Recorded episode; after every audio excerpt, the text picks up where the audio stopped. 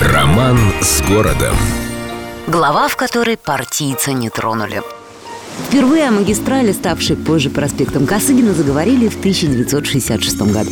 Предполагалось, что в этом месте Ржевки пороховых будет скоростная дорога, по которой с ветерком можно будет прокатиться до Всеволожска. Учли все, даже жилые дома в основном были отданы под студенческие общежития, поскольку архитекторы посчитали, что эта мобильная и бодрая часть населения должна легко смириться с шумной улицей.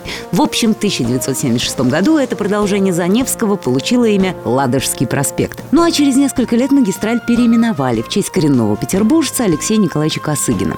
Что интересно, многие улицы, названные в честь советских партийных деятелей, были впоследствии переименованы, но Косыгина не тронули. Знающие люди утверждают, этот человек провел на посту главы правительства больше времени, чем кто бы то ни было в России.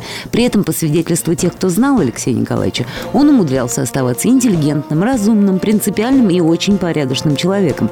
И, что интересно, очень смелым, ибо Косыгин оказался единственным членом Политбюро, который высказался против отправки советских войск в Афганистан, после чего резко перестал быть членом Политбюро и по болезни его ушли с поста главы правительства. О смерти Косыгина сообщили с трехдневным опозданием и без положенных почестей похоронили у Кремлевской стены. А в 1982 году Ладожский проспект получил новое имя.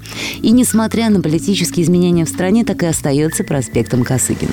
На недоумение, откуда вдруг такой пережиток темного прошлого в нашем светлом настоящем, знающие люди отвечают, луч света в темном царстве достоин памяти.